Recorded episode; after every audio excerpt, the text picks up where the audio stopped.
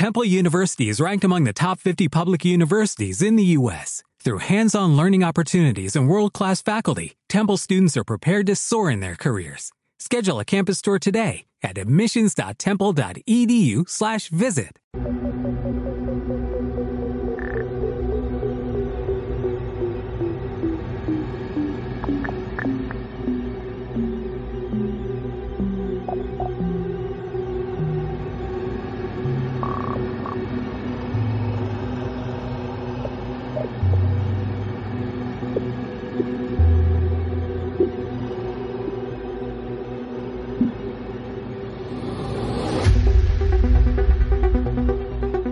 rodearnos de nuestros habituales compañeros de tertulia y también invitados a la misma, para poder abrir un poco más ese abanico de posibilidades sobre tan apasionante tema. Y vamos rápidamente con las presentaciones. Desde Valencia saludamos a David Dorado. Buenas noches. Hola, buenas noches. ¿Qué tal, Pedro, David? ya- Bien. Un saludo a todos los oyentes de- del programa y a los compañeros que estén ahí. Vuelta a la actividad después de la- las fiestas, eh, la Navidad, ¿cómo ha ido? Sí. Bien, la fiesta bien. Ya, ya la cosa terminó. y hay que volver a, a la normalidad. Sí, pues eh, la verdad es que sí. Estamos ya un poquito ya con el Roscón de Reyes, ya la, la Un traca poquito final. harto, sí. También desde, bueno, desde Valencia saludamos a Francisco Bebiar. Buenas noches. Hola, buenas noches a todos y feliz año 2018 a todo el mundo. Feliz año, Paco, ¿cómo estás? Bien, aquí descansando. Y sobre todo, ¿cómo, cómo está el Valencia? Ah, el Valencia está bien, este año está, está ahí. Estamos ahí a 11 puntitos del, del Barça, veremos si los pillamos. Bien, seguimos en Valencia, tenemos que nos falta Miguel Navarro, buenas noches. Hola, ¿qué tal? Buenas noches, compañeros, compañera, ¿qué tal? ¿Qué tal? ¿Os ha traído los Reyes muchas cosas o qué? Pues sí, la Te verdad pregunto que ya directamente. nos han portado mal. ¿Y a ti qué tal? A mí trabajo, por la noche. Traba- trabajo, trabajo y aparte rayos, ¿no? Que ahora... Y rayo, yo he recibido la- la- la- a los renos de, de los, de- bueno, de Papá Noel, como quiera ya, los Reyes Magos, los camellos, ahí con rayos y centellas. Bueno, hombre, muy bien. Pues mira, vamos ahora desde... Vamos un salto desde Valencia, vamos hasta Cabra, Córdoba. Saludamos a Paco Granado. Buenas noches. Muy Buenas noches, Pedro. Un saludo a todos los amigos y feliz año a todos. ¿Qué tal ha empezado el año por Córdoba? Por Córdoba mucho frío y mucha nieve, que no es normal, pero estamos nevados. Bueno, ya sabe el contraste de Andalucía, ¿no? Vamos de- del extremo, ¿no? De mucho calor a mucho frío, ¿no? A mucho frío, la verdad, la verdad es que sí. Y, y resfriado, un resfriado del 15 que hemos pillado. Bueno, pues te mejores. Vamos ahora pues, desde Barcelona, aquí a mi lado, saludamos a Eva Carrasco. Buenas noches. Hola, buenas noches, feliz año para todos.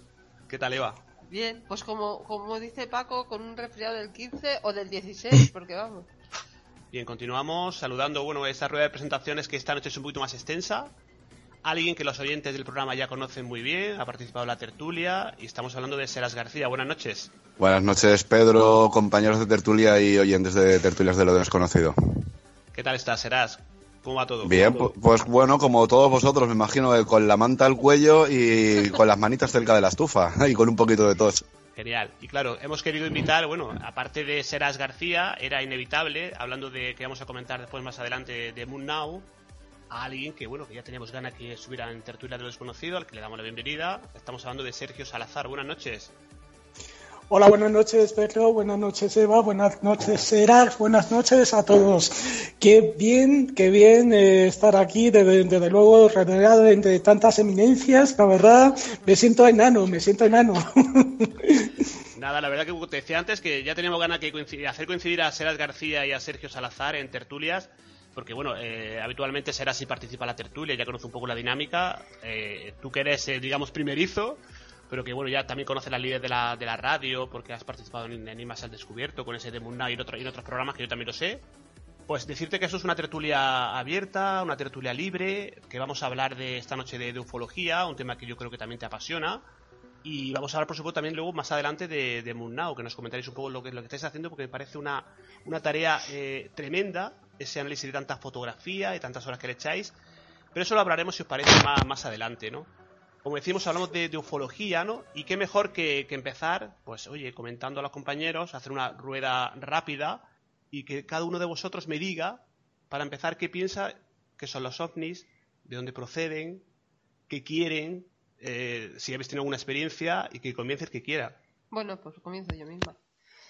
los, para mí el fenómeno ovni es, no creo que ellos nos estén buscando a nosotros, más bien nos estamos, estamos buscando nosotros a ellos, no los hemos encontrado y antes mm, cuando hemos hablado entre nosotros eh, comentaba Sheras que hay muchas cosas que están inventadas y estoy de acuerdo, es decir, hay muchos experimentos.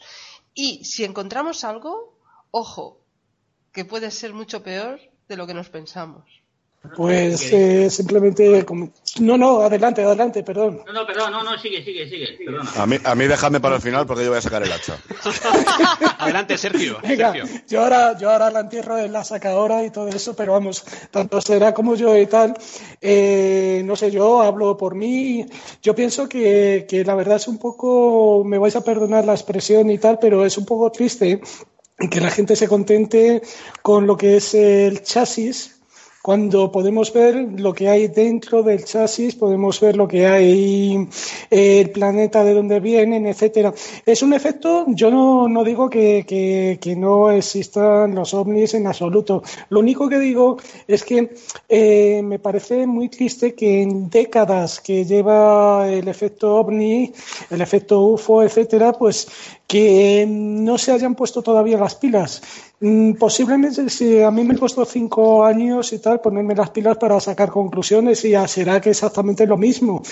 Pero con todo el material que tenemos es un poco patético el que la gente que le gusta este tema se siga sorprendiendo y le siga llenando solamente que le muestren más y más pruebas. Eh, yo creo que ha llegado el momento de, dar otro paso en la, en la ufología y decir, bueno, vamos a analizar todo esto y vamos a sacar las cosas adelante y a dar conclusiones. Creo que tienen material suficiente como para hacerlo. Sí, Miguel, que antes querías intervenir. No, bueno, yo eso del tema OVNI yo entiendo cero patatero, ¿no? Yo a mí dame grabaciones de psicofonías y todo eso, misterio, y bueno, me encanta. Pero el tema de ovnis, pues la verdad que, que no. Yo solamente sé que he tenido algunas experiencias con el tema OVNI. Está claro que no se sabe de dónde proviene, lo que es, igual que tampoco se sabe dónde provienen las grabaciones psicofónicas cuando tú haces una grabación. Son cosas que se nos escapa de las manos. Llevamos, como acaba de decir Sergio, lleva muchos años con el tema único. También lleva muchos años con el tema de las, de, las psicofonías, de todo el mundo del misterio en sí. Yo creo que, vamos a ver, yo pienso y que igual que hay vida en este planeta, ¿por qué vamos a dudar que haya vida en otro planeta? Evidentemente. Que lo que ha dicho Eva, que nosotros estamos inten- intentando buscarlos, sí, pero es que igual ellos ya nos han encontrado hace años. Y bueno, quitando de las experiencias que he tenido yo, que no sé yo lo que es, porque realmente no lo sabemos. Yo cuando dicen, y es que eh, yo he sido abducido, bueno, te habrás fumado un- algo y a lo mejor te han abducido por ahí, ¿no? Lo que estamos comentando a micrófono cerrado con, con Serac. Y, pero, ¿por qué no vamos a pensar que hay algo más? No, y aparte, ¿Eh? Miguel, perdona que te corte, una, uno de esos eh, casos, avistamientos que has tenido ha sido muy, muy reciente, ¿no? Sí, bueno, eh, yo, yo ahora, ahora los, los expertos en el tema ufológico que, que me lo digan, porque ya como acabo de decir, yo de ufología, de tema de, de, de, de ovnis, sé nada, no, no, es un, es un tema que nunca me ha, me ha apasionado, nunca me ha dado por, por estudiarlo, sí que he estudiado otras cosas como la parapsicología, pero eso no, no- nunca me ha llamado la atención. Y he tenido varias experiencias, pero claro, ¿qué era? ¿Qué es? No lo sé. Yo, por ejemplo, el día 1 de este pasado, el primer día del año, eh, serían las once y media, eh, eso que he terminado de hacer lo que es la ronda en, la, en la empresa que estoy trabajando, y eso que dice, me siento tranquilamente, me pongo, eso a pleno día, ¿eh? Eh, me pongo a mirar al cielo, y eso que anterior digo, no veré algo, no veré algo, bueno, me pongo tranquilamente, me pongo mirando al cielo, el sol estaba once y media, imagina dónde está el sol, ¿no? Pues eh, lo que es al, al, al sur, de repente, como si tú cogieses un plato y lo giras y se ve todo lo que es el círculo, ¿no? Pero era de color, dicen muchas veces, dicen, es que es de color plata, ¿no? Este es de color plata, pero es un color grisáceo, más bien en vez de plata, grisáceo. ¿Os acordáis de los Mirage, los aviones Mirage, el color que tenían o que tienen? Porque están aún- aquí en Valencia están expuestos en, algunos parques. Pues ese mismo color tenía el, el objeto. Eh, estaba entre lo que es la primera hilera de nubes, la más baja, nubes más bajas, y luego tenemos las nubes más altas. Yo veía pasar aviones, tú sabes que los aviones va dejando un cerco y le, está haciendo la distancia, el recorrido que está efectuando ese- ese- esa aeronave, ¿no? Pues este lo que hizo fue, de repente se, se puso plano, como si dijéramos que se, que se inclina. El sol le da, rebota y se ve todo lo que es el- la circunferencia y el color grisáceo. ¿eh? Y de repente sube para arriba a la segunda línea de nubes más altas. Y yo esperando a ver si salía y ya no lo vi. Ya no, pero a una velocidad no de esta que dice de relámpago, no, no. Si comparamos esa velocidad con la del avión, era superior, porque tú ves un avión y parece que no va deprisa, pero va casi a, va casi a mil kilómetros por hora el avión, 900 y pico. Pues ese era el doble de esa velocidad, aunque parecía mm, que iba menos, claro, pero tú tienes la, la visual tuya, es, es más amplia, ¿no? Y lo puedes ver mejor.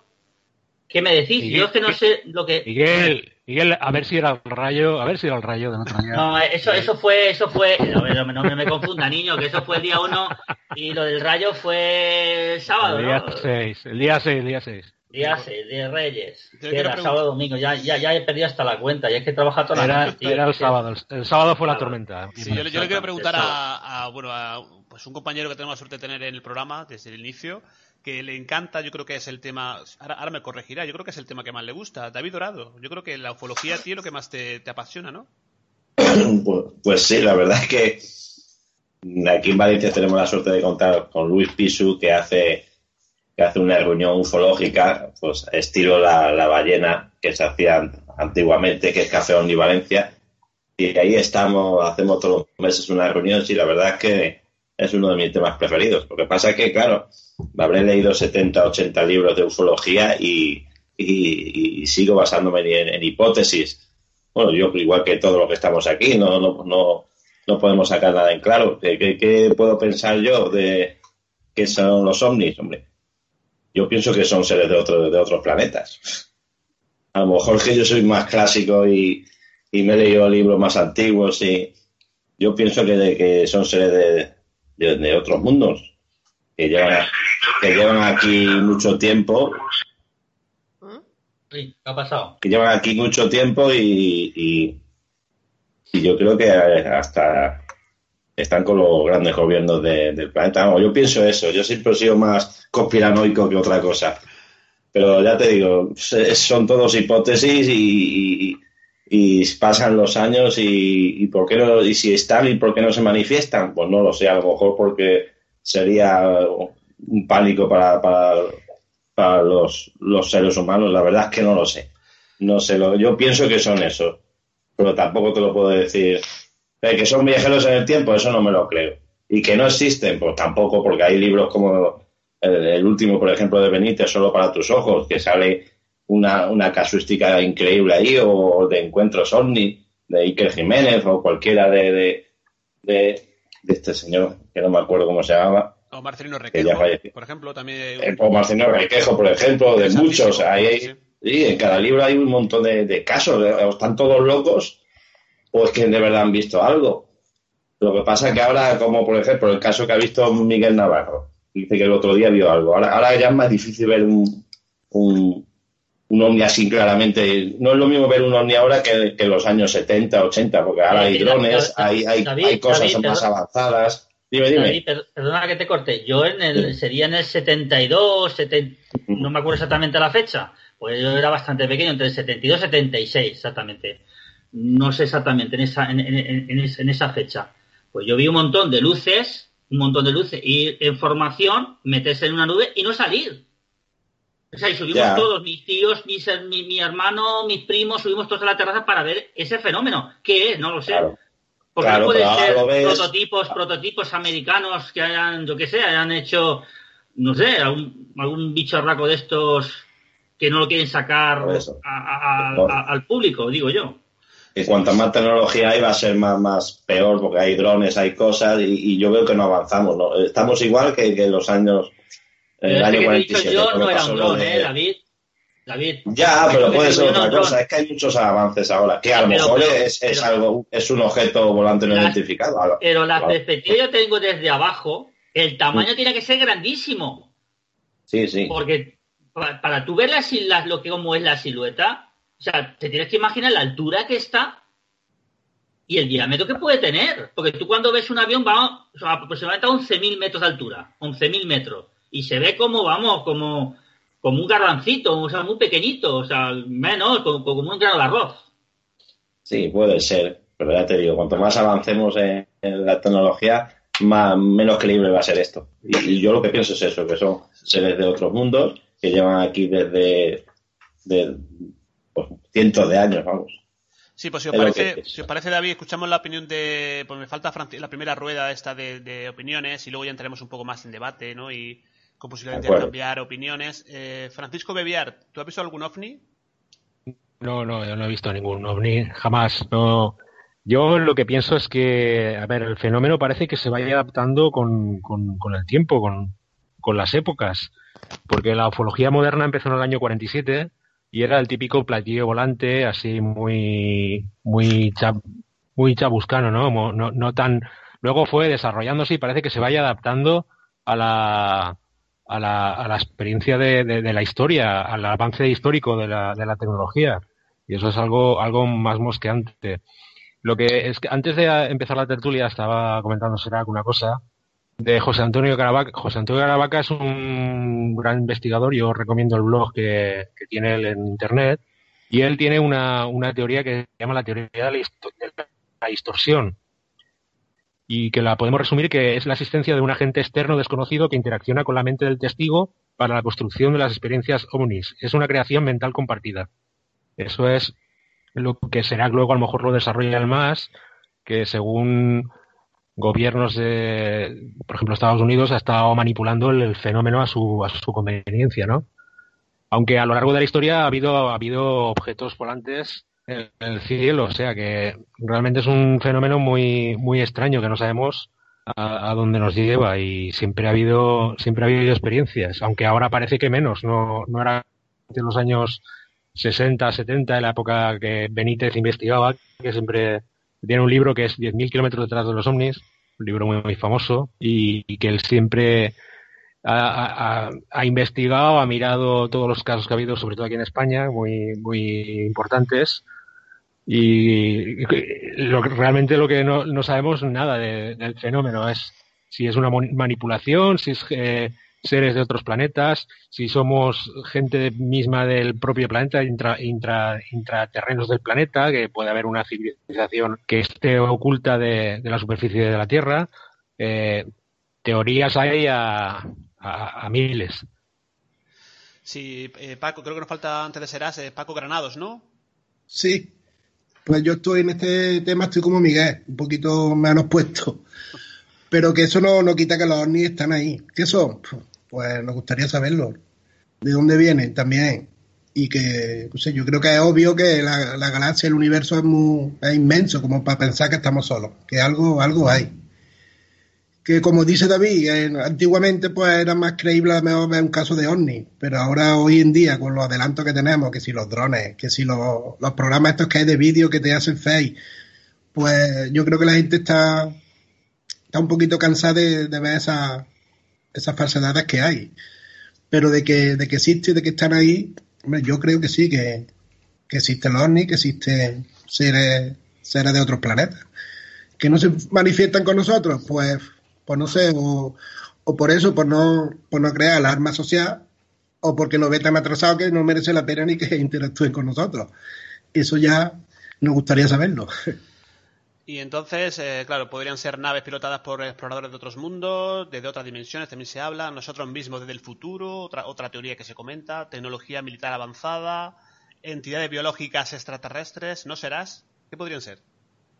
Bueno, pues mira, antes de nada hay que decir que el fenómeno es real. Estamos ante un fenómeno que existe, es innegable. Lo que habría que diferenciar un poquito es, ya de por sí el, el propio término está muy mal dicho, ¿no? Objeto volador no identificado. Coño, si sabes que es un objeto y que está volando, ya lo estás identificando, ¿no? Entonces ya de por sí la propia palabra ovni es una palabra que yo la, la borraría, ¿no? De, de, lo que es la ufología seria y la dejaría más en la, en la palabra de en la palabra ovni como, como ufología muy convencional y muy de y muy básica en la que solamente pensamos en platillos volantes y en hermanos mayores. Deberíamos de diferenciar, y porque aquí nos encontramos ante tres situaciones.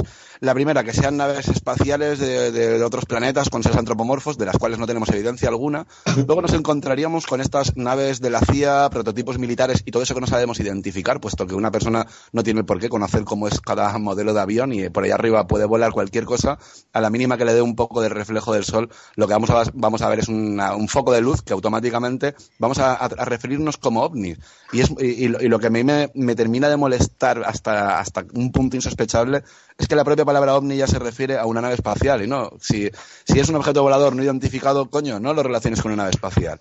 Nosotros llevamos analizadas no sé qué salvajada de, miles de fotografías, pero vamos, por lo menos llevaremos ya 100.000 fotografías en estos últimos años.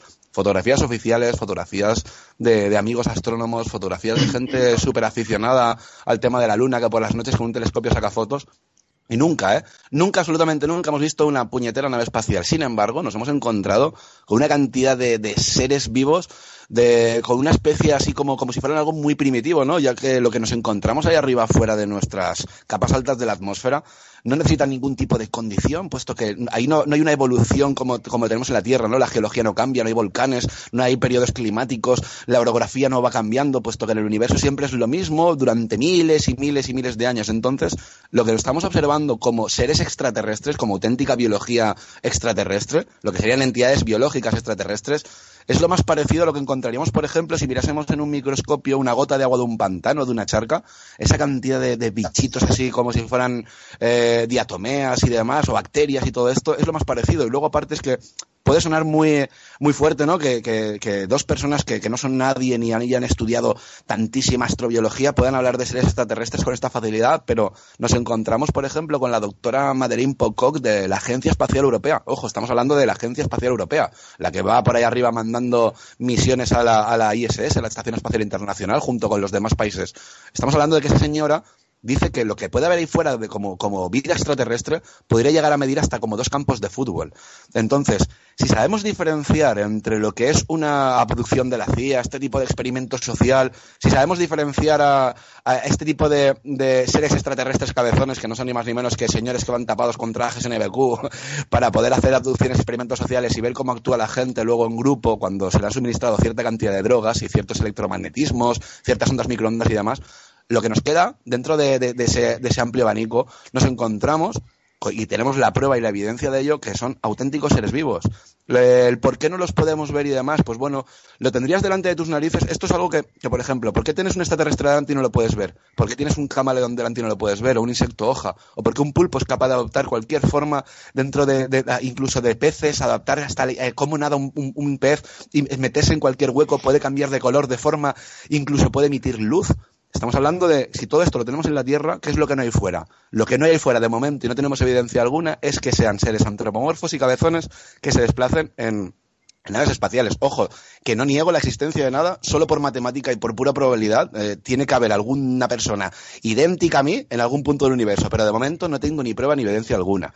Y luego, aparte, también me gustaría, por ejemplo, hacer una, una pregunta en plan general a todos vosotros, los contertulios, a todos los oyentes de Tertulias de lo Desconocido. Es por qué creéis en el fenómeno ovni y por qué creéis en extraterrestres. Cuando, cuando, cuando hablamos de extraterrestres, siempre lo estamos personalizando, eh, humanizando, es como Dios, ¿no? La, la, respuesta más lógica es como, como decir que creo en Dios. ¿Por qué crees en Dios? No, porque yo lo siento, porque yo. Es porque tú crees en eso y porque si nos paramos a pensar, desde que hemos nacido nos han estado inculcando tanto en televisión, en documentales y sobre todo en las películas, en las puñeteras películas, a que esos bichos que vienen del espacio son malos y vienen en naves a meternos ondas por el culo. Entonces, si quitamos eh, el fenómeno ovni como, nave interplanetaria que no tenemos evidencia alguna, nos encontramos con dos cosas prácticamente al 50% a lo que sí que le podemos dar explicación. Una es todo el tema del fenómeno ovni aplicado a la CIA, cómo interesa a, esos estamentos militares que la gente crea en extraterrestres, puesto que si yo invado territorio enemigo o estoy en una eh, operación clandestina, con decir que han sido los extraterrestres o un ovni que se ha estrellado, con eso me quito el marrón de encima. Y luego aparte nos encontramos con una extensa, pero muy, muy extensa, biología extraterrestre, entidades biológicas extraterrestres, que de verdad es digno de prestarle atención. Y de hecho, en unos días estaremos emitiendo el Apolo 16, vamos a hacer un estudio de Ceres, esos puntos luminosos que se ven en Ceres que, han llegado a decir burradas como que son puertas eh, interestelares que te llevan dentro del planeta y, no van por ahí los, ni los tiros ni los derroteros. Estamos hablando de ciencia pura y dura y esto se puede demostrar y cualquiera que tenga una duda que se ponga en contacto con nosotros que le mostraremos todo lo que necesite. Sí, será. Yo quería comentarle, bueno, preguntarle a Sergio cómo surge la idea de, realizar o cómo empezó, cómo, un día pues empezáis con The Moon Now. Pues eh, la verdad es que, bueno, después de haber escuchado al gran Seraque García, eh, poco puedo decir. O sea, será que era pues la, la, persona idónea, la única persona inteligente de cuantas me había encontrado desde 2012, pues de analizar pues dar una dar a conocer todo esto en un programa, ¿vale? Pero ¿qué pasa? Que estuvimos preparando ese programa durante un año. En ese año me di cuenta de que el propio Serac era un mejor, eh, aún sin, sin ser todavía de Moon era, era un perfecto compañero de investigación ya que había hecho muchísimo más que lo que estaba haciendo en ese momento mi propio compañero de investigación, el cual pues eh, hacía lo que podía. Entonces, ¿qué pasa? ¿Cómo surge de? Pues surge como pues que coge Serac y dijo, después de un año de estar investigando, de sacar cosas nuevas, etcétera, y dijo, mira, aquí hay mucho material, yo creo que lo mejor es coger y empezar desde cero. Yo, yo te soy sincero, yo pensaba, yo tenía hechas desde la 11, investigados el Apolo 11, el 12, incluso el 13, las dos fotografías que existían en aquel entonces. Eh, estoy hablando de fotografías analizables 14, 15, 16 17. Pero él quería empezar desde la primera de todas, entonces desde la primera misión del Apolo 7. Claro, yo me veía un poco, un poco así como que no sé yo si será buena idea, porque yo sabía que no había mucha luna ahí, pero mira, mira por dónde y tal. Eh, como todas las cosas que, desde entonces aprendí una gran lección, desde entonces hago, eh, hicimos como él quería y la verdad es que fue lo mejor, porque si tiene una cosa será que es que es un monstruo de la comunicación y, vamos, y, poco más. Entonces nos pusimos en contacto, estuvimos, eh, yo me dice, pásame todas las fotografías, por ejemplo, del 7 que había. Ah, podéis ver que en todos los episodios que hay de Moon Now y tal, la, la primera me parece que cuenta con 700 fotografías, una cosa así y tal, que claro, la gente no podía seguir en, tanto, o sea, tantas fotografías en un programa. Y sin embargo, y todo eso nosotros lo mostrábamos. Entonces, lo que peor se llevó en ese momento es hacer la cría, porque, o sea, la criba, porque todos, todas las fotografías en cierto modo tal se convierten como en algo tuyo y es muy difícil coger y separar. Y poco a poco, pues así va, fue naciendo de Moon y todo eso, pues como un proyecto entre, entre dos grandes amigos, entre dos grandes personas y mostrando siempre nos dimos cuenta del tema, lo que dice Será, del tema de, lo que es la, astrobiología y empezamos a dar pues eh, bastantes conclusiones, descubrimos o potenciamos lo que es el tema del ultranegro, de aquello que nuestra visión no, no, no puede ver porque nosotros no somos Dios, no vemos todo y vimos que todo eso existía en, en, ese, en ese rango de visiones. Y así nació, así nació eh, Petro. O sea que el, ultranegro está siendo como el azote de la NASA, ¿no? Porque estáis ahí analizando miles de fotografías con ese ultranegro maravilloso, ¿no? Que por lo visto conseguís ver, pues, como decía antes, será seres vivos, eh, pues fíjate, de, dimensiones, como decía, de dos campos de fútbol, ¿no? Aparentemente primitivos, que eh, también planteaba será la, pregunta, yo no creo que sean primitivos, porque aunque sean de entidades eh, biológicas, ¿qué sabemos el grado de inteligencia que pueden tener, ¿no? Claro, ahí tendríamos que, ah, perdóname, ahí tendríamos que diferenciar un poco a qué, a qué llamamos inteligencia, Pedro. A ver, vamos a ver, ¿es más inteligente que yo una meba que vive dentro de una roca 400 años sin necesidad de sol, ni de moverse, ni nada? ¿Eso es más inteligente que yo que me tengo que levantar a las 6 de la mañana, a trabajar 18 horas al día para poder comer? ¿A qué llamamos inteligencia? Al poder comunicarse, las plantas se comunican entre ellas, los animales se comunican entre ellos. Entonces, ¿a qué llamamos inteligencia? Al disponer de tecnología para poder evolucionar tecnológicamente. Es que eso, yo creo que, que tenemos tenemos, tenemos el concepto ovni, el, el concepto extraterrestre muy, muy, muy tergiversado, muy, muy, muy, está muy putrefacto, de verdad. Yo creo que hay que darle una limpieza un poquito a todo. ¿A qué llamamos inteligencia? Venga, no me digas tú a mí que un animal que no necesita de los rayos del sol, que puede vivir en condiciones extremas como son los extremófilos, eso no es inteligente, eso es más inteligente que todos nosotros juntos, que ni siquiera se extinguen entre ellos pegándose bombazos. No, y aparte me quedé Pues con ¿sabes la lo que pasa, Sera? Sí, David. Sí, David.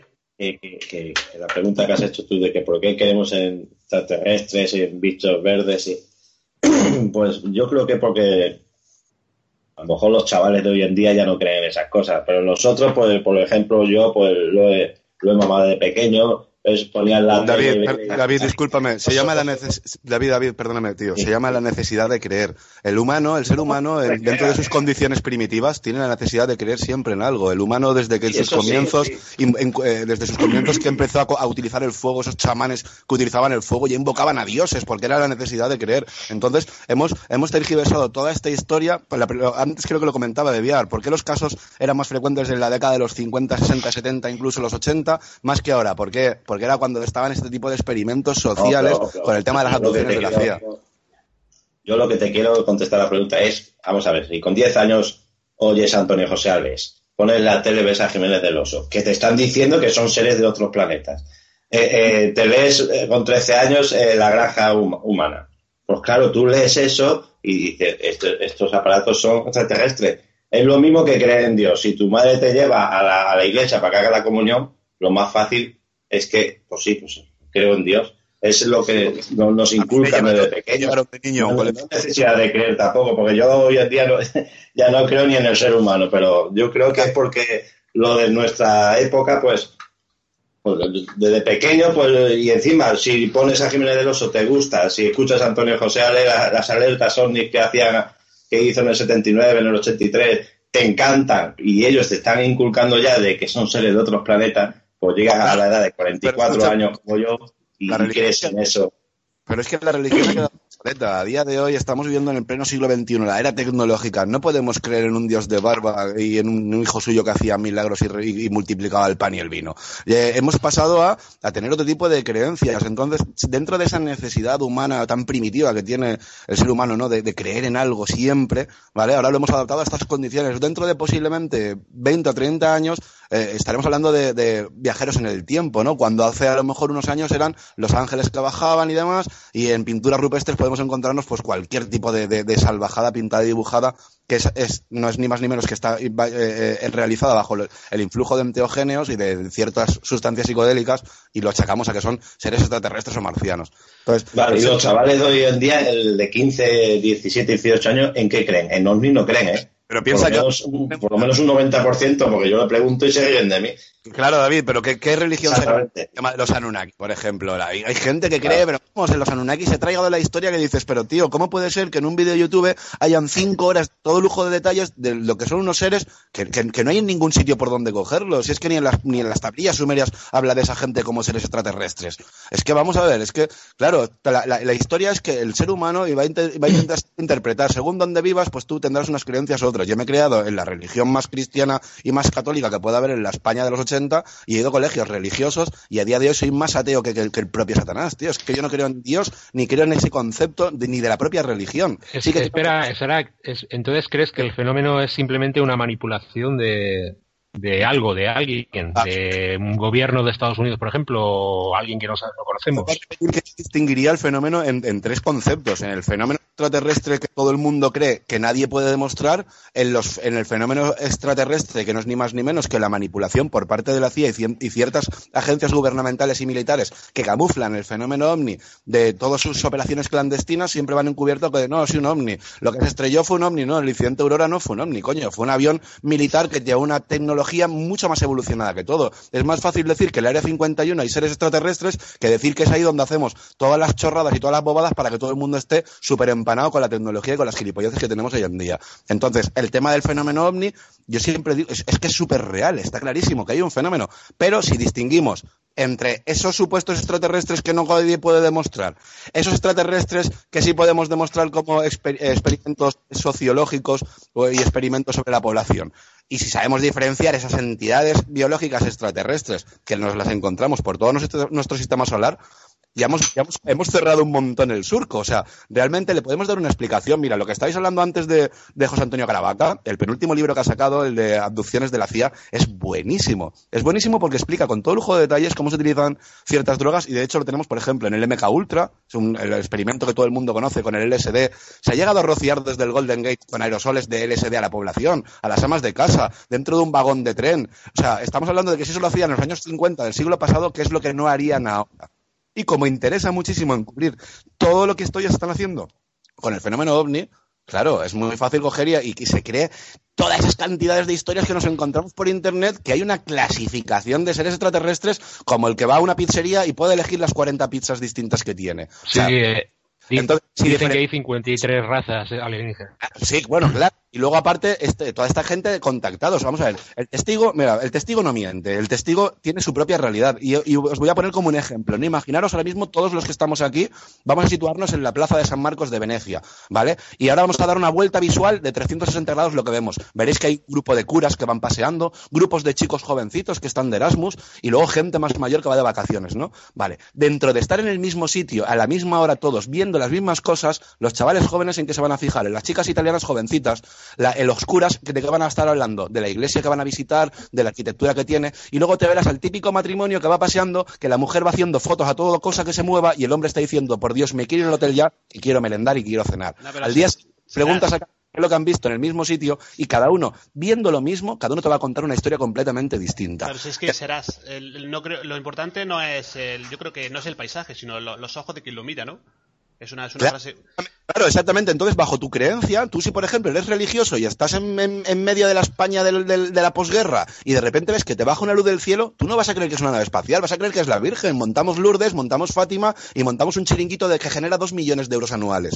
¿vale? Entonces, si diferenciamos a todo lo que hay por interés, que dentro del fenómeno ovni con las apariciones marianas podemos encontrarnos casos sí que ha aparecido algo, porque muchas de ellas son simples y puros inventos, pero muchas de ellas sí que se aparece algo. Pero ahí no interviene la CIA. Ahí lo que estamos observando es una fuente luminosa como las mismas que venimos mostrando en The Moon Now. Son entidades biológicas extraterrestres que se pueden llegar a meter dentro del agua, que son confundidas con los fantásticos OSNIs, esos, esos platillos volantes que se meten dentro del agua. Venga, por Dios, yo quiero intentar siempre separar ya el tema del platillo volante y, y no, no, no, no eliminarlo, porque siempre hay que dar una opción. Oye, ¿por qué no van a existir? Por supuesto. Pero ¿por qué tengo que estar hablando de algo que ni tengo datos ni, ni puedo demostrar nada? Prefiero jugar con unas cartas que puedo tocar, que puedo manejar y sobre todo que puedo explicar y puedo demostrar.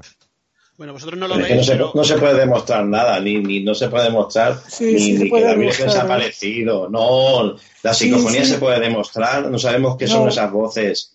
La luz, no sabemos si es la Virgen. Claro, Los- pero, ejemplo, tú, pero tú no puedes demostrar lo que Mira, es una David, psicofonía. Yo te puedo mira, demostrar luz que ves en Dime. Perdona, Serac, un, un segundo. David, Dime, mira, Sergio. eh, eh, sí puedes demostrar. Lo que pasa, lo que pasa es que la ufología está parada. Está parada porque no interesa que avance. Está parada porque no se puede coger y se puede. Los chavales, comentabas antes de los chavales, los chavales aburren.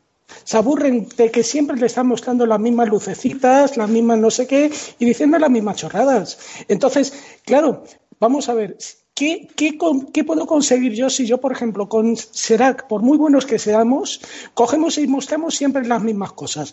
Tenemos mucho material y tenemos mucho cuidado de coger y mostrar siempre cosas diferentes, porque tenemos de sobra para mostrar. Claro. Y sí se puede mostrar, se puede demostrar por una sencilla razón, porque si tú tienes interés de demostrar las cosas, las demuestras. Pero no porque yo voy a dar una conferencia por 180 euros y voy a coger y voy a hablar de un incidente de alguien que vio una cosa así, que imagino que existe, porque a ti te interesa que exista, etcétera. Pero con esto no quiero No, decir no, no, me interesa. Yo ni, creo ni dejo de creer. Yo lo, lo que lo que lo que veo nada más. Como he dicho al principio, yo me baso en hipótesis. No sé lo que lo que es. No sé si Ya, son pero- seres de otros planetas. Si Pero- el- de- no, es que no sé lo que es. No lo sé. Ya, pero nosotros sí, nosotros sí sabemos lo que es, porque nosotros no nos basamos en hipótesis, sino es en las fotografías de la NASA, de Roscosmos, de la agencia, eh, bueno, la Administración Espacial Nacional China, eh, de la Agencia Espacial Japonesa. Si fuera algo, algo diferente, tenemos a los astrónomos que nos envían sus fotos para ser analizadas. Y te puedo asegurar que en más de una ocasión nos han mandado lucecitas y esa lucecita forma algo, parte de algo más que tú no puedes ver, pero que nosotros y tal hacemos acercar. Eso es con tratamiento, pero sin tratamiento existen muchas más cosas sin explicación. Y si lo que quieres son pruebas, te puedes ir a cualquier fuente oficial, cualquier comentario, que ya hablaremos de ello,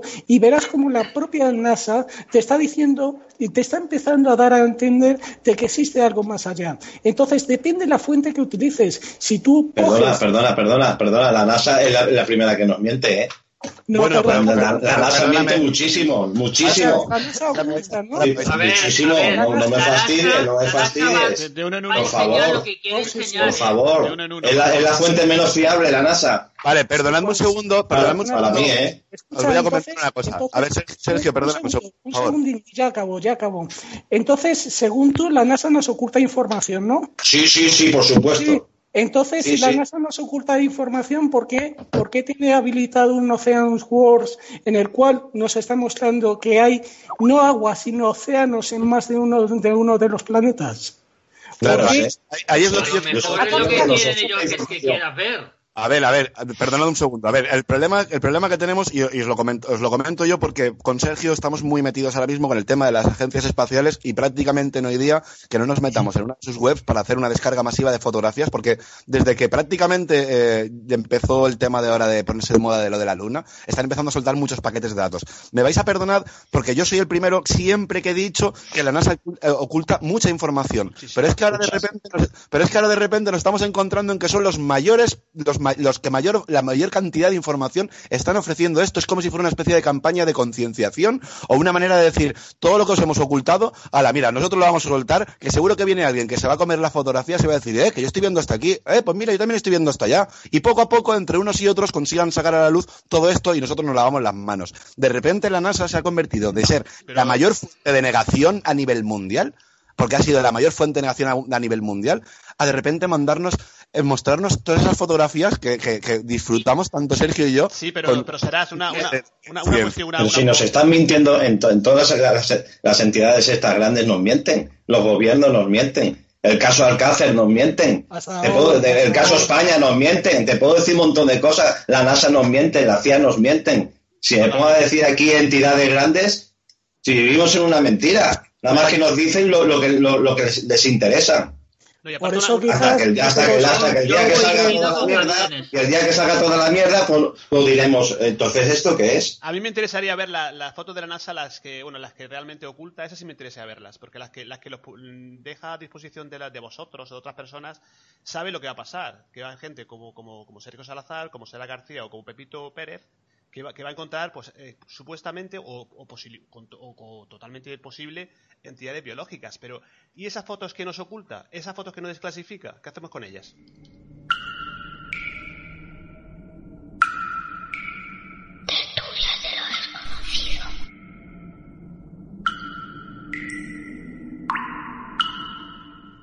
Pero vosotros os pensáis que la NASA eh, enseña, obligaos a enseñar algo para que nosotros lo veamos?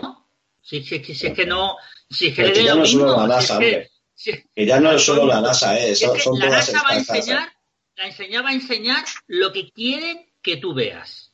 Lo que Exactamente. quieren que veamos. Pero a lo mejor Mira, la yo- realidad, la realidad que está detrás de esa foto, no la, no lo vamos a saber nunca. Bueno, vosotros no, no, no veis. yo- yo- Miguel, no, no lo veis, pero lleva, lleva, Eva lleva con el brazo levantado como, como me- media hora. Da igual, da igual, yo dejo que, que, que, ha- que opine. Venga, Eva. A ver, yo voy a contar una experiencia que tuve. Bueno, aparte de lo que habéis comentado, que he ido pillando cosas, porque yo tampoco soy muy ducha en, en el tema ufológico. Lo único que te puedo, puedo comentar es lo, lo que yo he visto. Que, que lo que uno ve con los ojos es, es lo que es. Entonces, eh, hace unos cuantos años yo vi a, eh, me desperté y me pegué un real susto porque vi a una especie de escarabajo, pero de dimensiones llegaba desde el techo casi hasta abajo del suelo y ocupaba casi toda la habitación. Estaba a pocos metros de mí y entonces lo único que pude hacer es quedarme petrificada y mirarlo.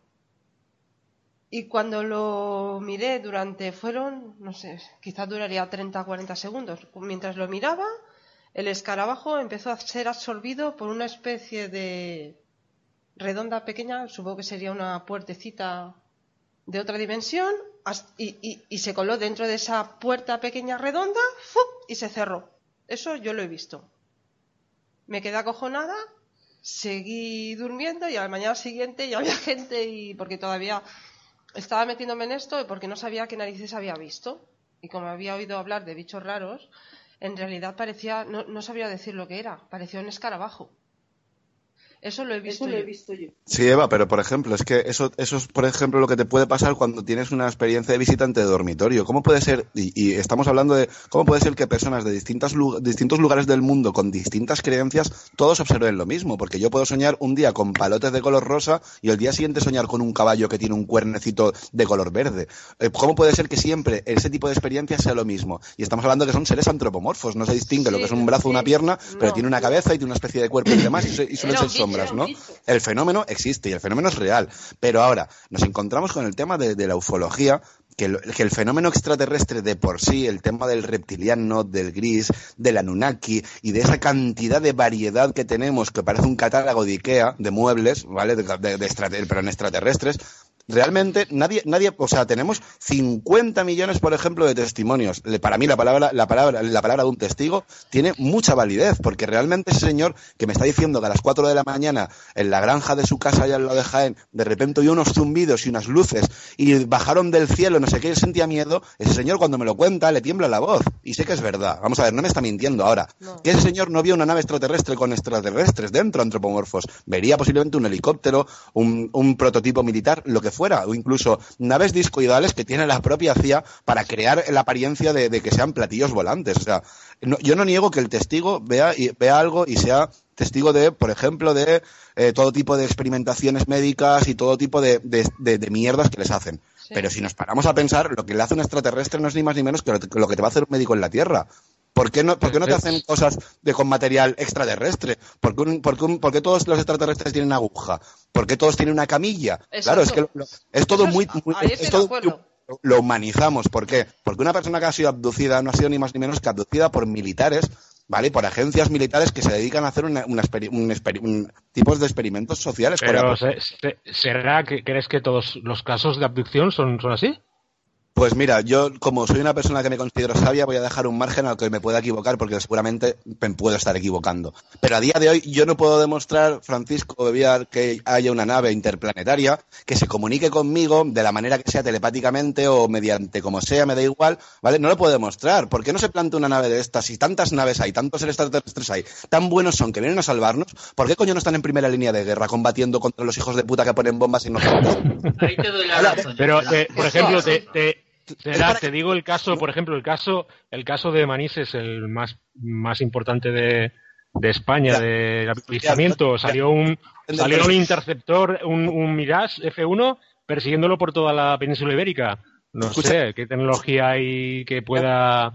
Que- El problema, mira, el, problema, el problema que hay con muchos de estos casos, ¿vale? Es que son expuestos en programas pues de televisión que más que de misterio se dedican al tema de, del amarillismo y el sensacionalismo y programas de radio de mitad de la noche hasta altas, altas horas de la madrugada en los que se cachondean de todo tema de misterio, a lo mejor realmente serio, conspiración, ¿vale? Entonces, eh, se me acaba de ir la olla, perdonadme. Pero tenemos, pero perdona, tenemos el testigo que es un militar, el, el- el piloto del caza del Mirage, F, el Ca- que Fernando a ese objeto que Por supuesto, pero escucha una cosa, pero que Francisco, que, que, que esa gente luego lo que, lo que expone de, de lo que realmente vio, a lo que se expone, la cosa cambia y varía muchísimo. Y, y lo que estamos hablando, piensa que eh, si realmente va un marcianito dentro de una nave, simplemente las fuerzas G le estarían reventando. Y entonces, ¿qué es lo que pasa? Que aquí tenemos la respuesta a Dios. Esto es como cuando hablamos de Dios, porque son todos seres omnipotentes. No porque es que tienen sistemas de antigravedad, no es porque no sé qué.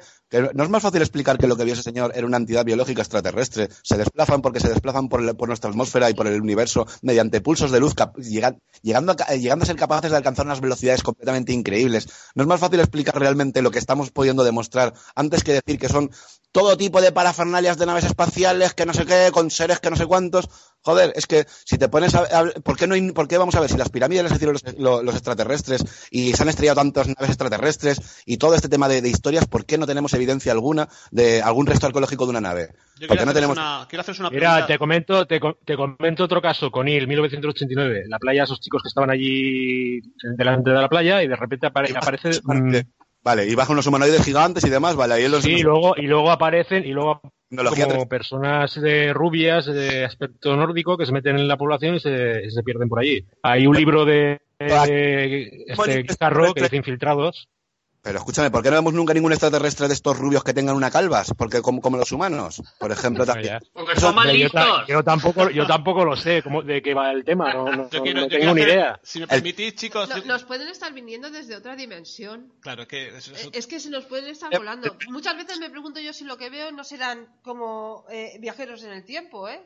Mirad, lo que tenéis que tener en cuenta es que a día de hoy, a nosotros, siempre que, por ejemplo, el tema del microondas, el tema de, yo qué sé, de cantidad de, inventos que son militares que nos llegan a nosotros, los drones. Ahora cualquier niño de, de, nuestra, de nuestra población española puede encontrarse un, con un dron por 30, 40, 50 euros, incluso menos. Esa tecnología se utilizaba en los años 40 y 50 del siglo pasado y nos llega ahora. Lo que hay que pensar es qué tecnología dispone esa gente, de esas agencias eh, gubernamentales que se encargan ¿no? de manipular y manejar los hilos de toda una población mundial, ¿Qué tecnología no tendrán para hacerte a ti creer que lo que estás viendo no es ni más ni menos, yo qué sé, que, que un ser cabezón? Pues tienen tecnología. Será- será- tienen me tecnología- Pero ahí, ahí, te, ahí te doy. espera, un momento, Miguel, perdona. Ahora, ahora te, te hago la pregunta a ti. ¿Esa tecnología se la han dado a ellos otros, otros seres, otros entes, alguien? La teoría de la conspiración que es ahí una alianza entre el gobierno de la Tierra y seres de otros más eres- avanzados para que ellos. Hombre, yo, yo no, yo, yo no, no, no lo sé si es cierto o no. Pero es lo que tú dices. Le podrías dar un monobo, por ejemplo, una máquina de escribir y que se te ponga a escribir el Quijote. O le podrías dar ya no, ya no un monobo, le podrías dar un ardental, por ejemplo, una tablet y que él sabría qué hacer con ella o saber dónde enchufarla. A lo mejor la propia fuente de energía es completamente distinta. Es que para empezar, ¿qué, tecnología disponemos nosotros extraterrestre? A ver, ¿qué, mineral o qué cosa tenemos ahora mismo que podamos decir que es ¡guau! Esto es una auténtica pasada. Lo que tenemos es una revolución industrial tecnológica y punto, ya está. Pero es que eh, aplicar tecnología inversa me parece de lo, de lo más insensato que pudiera haber. Imagínate que realmente viene algo de ahí fuera. ¿Por qué tiene, para empezar, por qué tiene que desplazarse en, en un objeto rudimentario, por ejemplo? ¿Por qué tiene que tener tecnología para poder, si tan evolucionado es, no necesitarán, por ejemplo, una tablet para poder escribir o para poder tener un, tienen un GPS interplanetario? Es que no creo que, y en, en el caso que existiera esa tecnología, tú no la podrías ni siquiera ni aplicar, porque a lo mejor con tus propias manos la tocarías y te quemarías, porque a lo mejor es completamente radiactiva. A ver si me entendéis lo que quiero decir. Es que lo humanizamos ¿Permitís todo que hasta diga una cosa? Sí, Miguel. A ver, a ver, yo vamos a haber dicho que no entiendo mucho del tema este. Evidentemente lo que está diciendo será, evidentemente tiene, tiene su sentido, Lo- Sí. pero lo que, todo lo que se está diciendo aquí son hipótesis, ¿eh? Tanto por Bueno, una pero- parte lo que está No, diciendo será te diga, como no todos los teóricos de Tulio. Termino, no termino yo. ¿eh? Vamos a ver, yo le doy la razón a Serac, le doy la razón a Serac que no ha habido ningún platillo volante que haya aterrizado, yo haya entrado y con mis ojos lo haya visto. Eso para empezar. Y de lo que estamos aquí hablando, ninguno lo habéis visto. Vale, pero para bueno, empezar. No, pero Todos las nos- eh, déjame terminar, sí. por favor, Serac, por favor.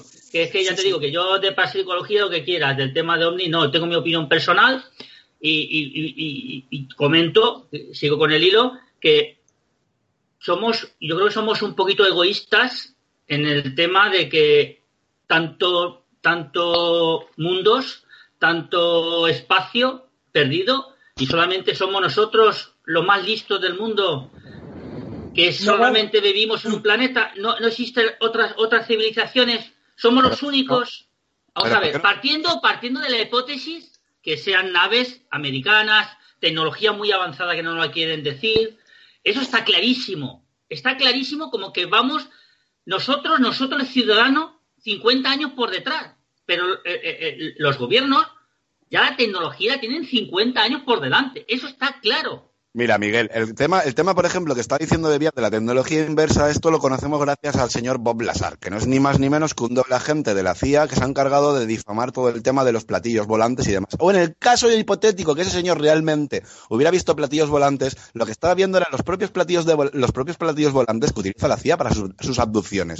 Ese señor, si nunca ha visto un avión redondo, nunca ha visto un avión triangular, que, que si lo ve flotando porque tiene a lo mejor antigravedad, porque esa gente ya tiene esa tecnología, o a lo mejor está flotando en un líquido de lo que sea, ese señor que va a decir que lo que estaba viendo era extraterrestre. Pero ese señor en qué se basa y en qué se funda para decir que lo que está viendo es, es extraterrestre. No, lo que tú estás viendo es una tecnología tan sumamente avanzada que es incapaz de poder describirla, porque no la Pero que conoce. está, que está claro, será que si, si el primer platillo volante lo tenían los alemanes, es un prototipo alemán. Mucho Entonces, antes. pa- pa- partiendo mucho antes, o sea, par- décadas Claro. antes.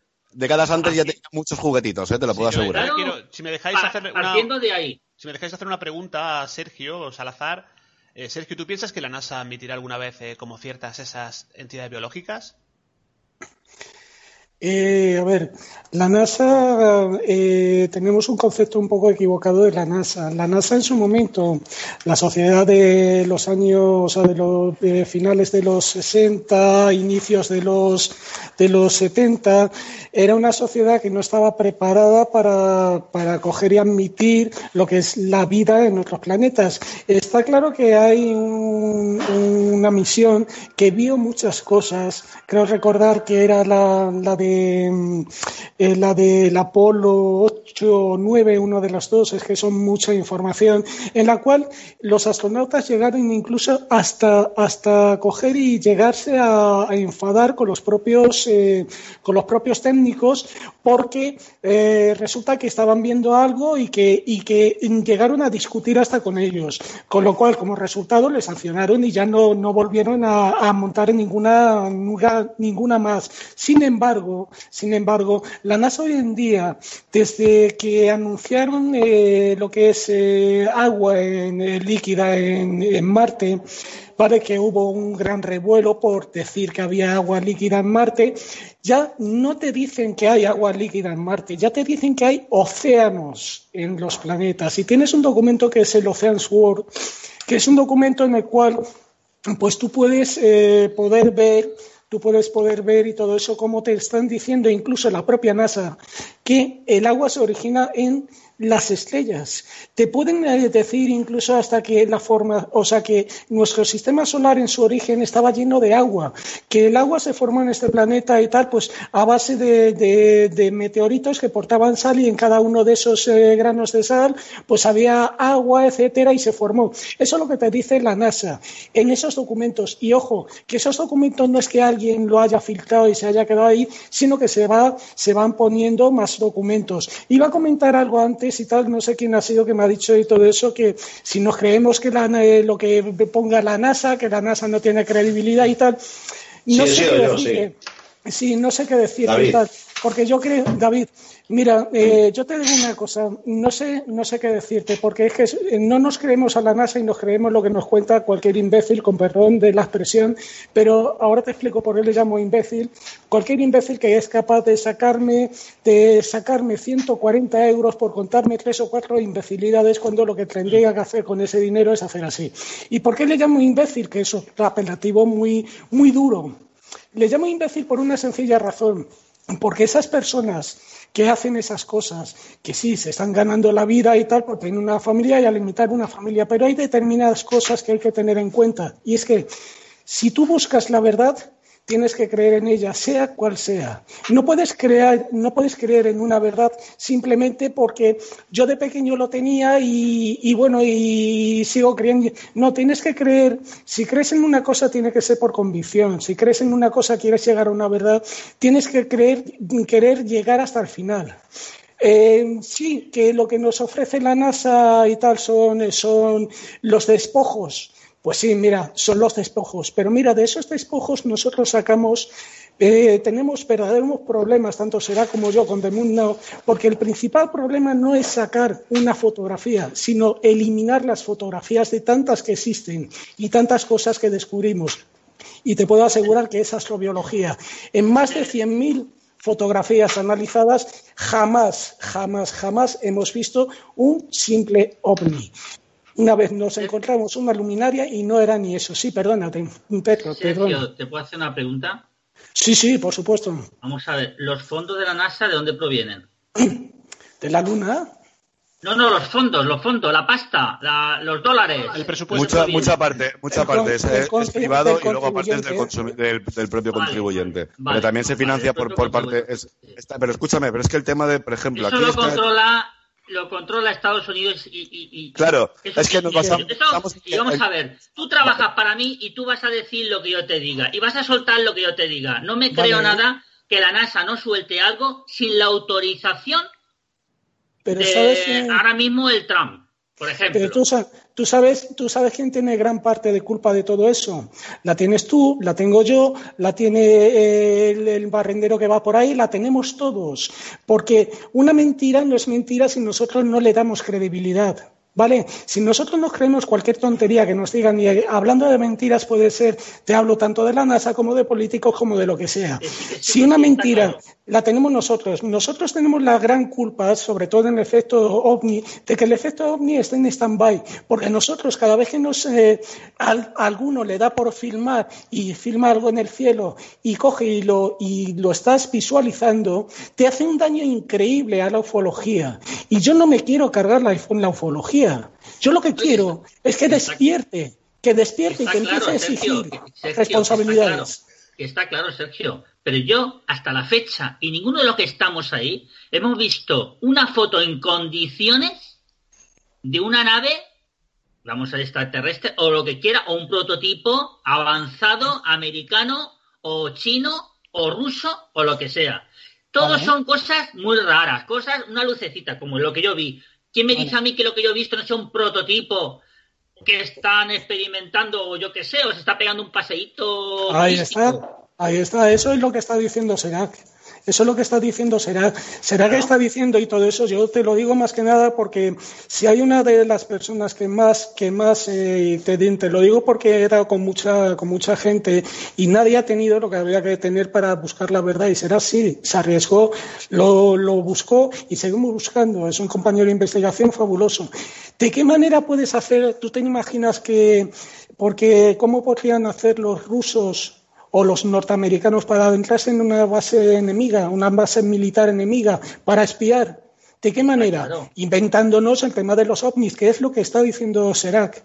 Y Pero- completamente de acuerdo con todo lo de Serac, de verdad. yo mismo no necesito ya ninguna nave avanzada para, para, para, para espiar. Si ya con los satélites ya te espían tranquilamente. Y no solamente con los satélites, si están si cualquier prototipo que te metan dentro de la zona eh, de una zona prohibida, eh, te lo estás sacando, te estás fotografiando, te lo estás mandando por lo que sea. Hoy en día la tecnología está tan avanzada Sí, no hace falta meter una nave que vaya más rápido que un Mirage, por ejemplo, o un F-18, ¿me entiendes? Sí, Está claro que, que ¿Me va- permitís, nos vamos a?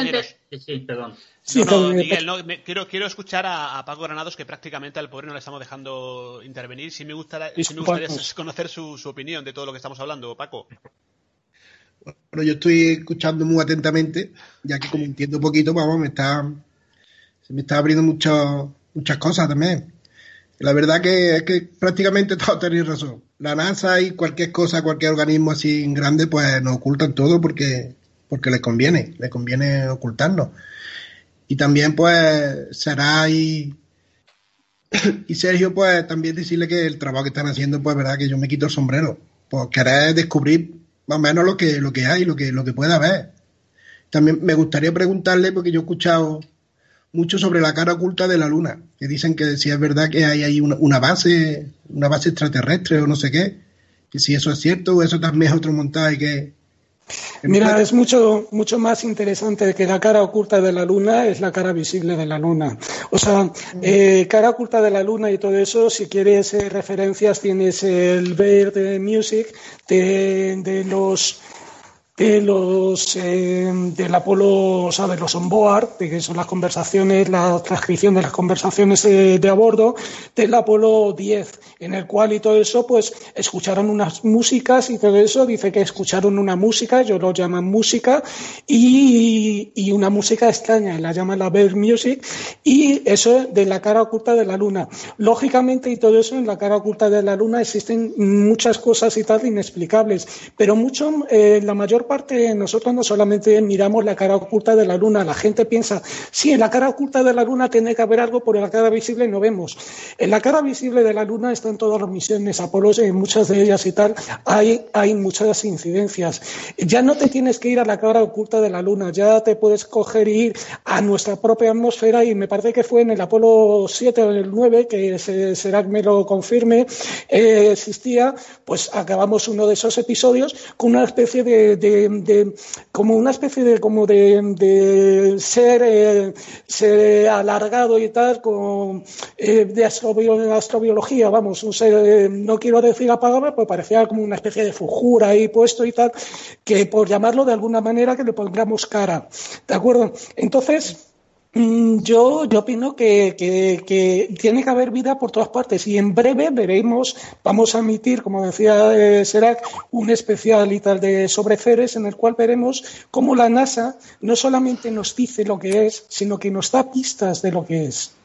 Luego también, y me vais a perdonar que haga un pequeñito inciso, ahora que habéis estado comentando lo de la cara, lo de la cara oculta con las bases extraterrestres, y es que realmente no hace falta, como dice Sergio, no hace falta que nos vayamos a la cara oculta, porque nos hemos encontrado una cantidad de, de lo que nosotros creemos que son, ¿vale? Siempre con el que lo que nosotros creemos que son una cantidad de vestigios arqueológicos que es completamente impresionante. Eso a mí me hizo, me hizo realmente plantearme la idea de ¿realmente serán que hay extraterrestres por ahí que se dedican a construir en piedra? Pero claro, entonces eh, a mí lo que me llama la atención es, ¿qué evidencia tengo de eso? Ninguna. Sin embargo, ¿qué evidencia tengo de que posiblemente existieran no una, sino unas cuantas más humanidades anteriores a la nuestra? Si nosotros en 200 años hemos pasado de ir en caballo a llegar a la Luna, en mil millones de años, por ejemplo, ¿no? Si la Tierra tiene 4.500, solamente voy a poner mil millones de años. En 100.000 años, ¿cuántas humanidades pueden aparecer? Una, una por cada 100 o 300.000 años, en mil millones de años, qué es lo que no se ha podido eh, llegar a la Luna en el caso que hubiera una humanidad anterior. Y yo creo que es más probable que esas, ruinas que hay, esos vestigios de, civilizaciones, como dicen algunos, en la Luna no es ni más ni menos que posiblemente que llegaron una civilización anterior a la nuestra y, llegó a, conquistar la Luna, como lo hicimos nosotros en cuestión de, unas décadas, ¿no? Siempre con el tema de una civilización anterior a la nuestra, de seres humanos, no de extraterrestres que vienen de otro planeta, etcétera, etcétera, etcétera. Vale, mira, quiero decir una cosa, y, es que eh, se me acaba de venir a la cabeza, no entiendo mucho de esto, pero ¿qué pasa con todas las civilizaciones antiguas como las, los mesoamericanos, egipcios, sumerios, que hay grabaciones y pinturas donde dicen ellos dioses de otro mundo y los ven como en carros, en platillos volantes y hay grabaciones y eh, grabados, perdón, y pinturas, eh, panteones y, a esto que podéis contestar, entonces no existía la CIA. Bueno, aquí, por ejemplo, claro, aquí habría que diferenciar varias cosas, ¿no? Entre los jeroglíficos que nos quedan, que nos dan la sensación de que son platillos volantes, etcétera, que a lo mejor simplemente es los restos de algo que hace 3.000 años no tendría nada que ver con un platillo volante. Y luego, por ejemplo, esas pinturas rupestres que tenemos, que a mí, por ejemplo, sí que me siguen llamando día de hoy la atención, a las que no le puedo dar una explicación y lo encajo dentro de ese 1% a lo que no, a lo que no le puedo encontrar explicación. Por ejemplo, en, en, en Tassili, ¿no? Ahí en Argel, nos encontramos con unas pinturas rupestres que dices, bueno, esto nos da a entender que, que habían seres con escafandra, ¿no? Y, y esos, esos tienen por, tienen por lo menos 6, 7 mil años, no, tiene, no, son de, no, son, no son unas pinturas de hace 15 o 20 días de un cómic, ¿no? Donde pudiera dibujar un ovni.